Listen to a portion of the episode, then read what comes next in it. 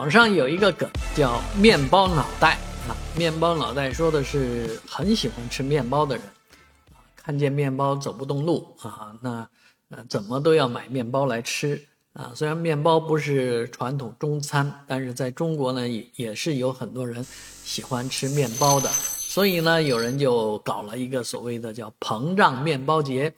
啊，膨胀面包节说的就是这些。面包脑袋当中的这个奇葩啊，要把这个面包脑袋啊，这个发扬光大啊，让面包脑袋们吃到好的面包啊，所以这个面包膨胀面包节在广州、在深圳都举行过，如今呢又搬到上海来了。九月二十八号到十月三号，在上海的虹桥天地啊，所谓的四通八达这个街区里面有这个。